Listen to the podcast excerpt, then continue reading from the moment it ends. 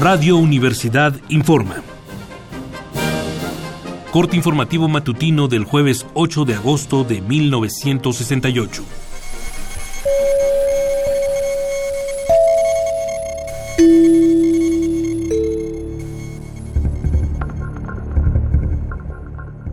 Esta mañana el Comité Nacional de Huelga, al que se han afiliado más de 150 mil maestros y estudiantes, hizo varias declaraciones sobre los hechos que rodean al movimiento estudiantil. En primer lugar, se hizo notar que han pasado las 72 horas otorgadas al regente del Departamento del Distrito Federal, Alfonso Corona del Rosal, sin que éste haya dado respuesta al pliego petitorio.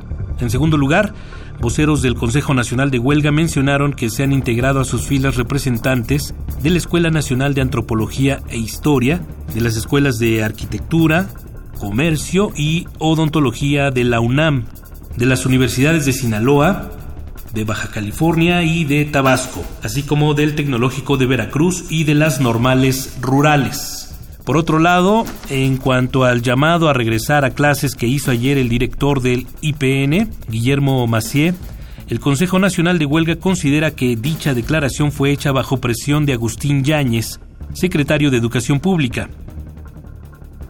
Integrantes del Consejo Nacional de Huelga señalaron también, en lo que concierne a los muertos y desaparecidos, que aunque el gobierno no le convenga presentar cadáveres, se tiene noticias de cremaciones en Campo Marte.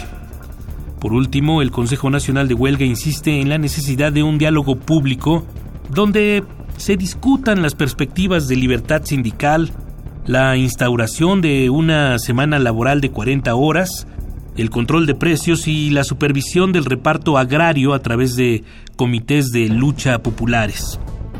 Concluimos este primer corte informativo, no sin antes informarle que esta tarde se reunirán profesores del Instituto Politécnico y de la UNAM en el auditorio Justo Sierra de Ciudad Universitaria.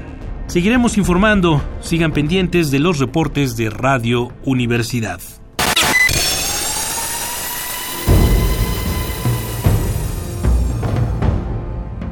M68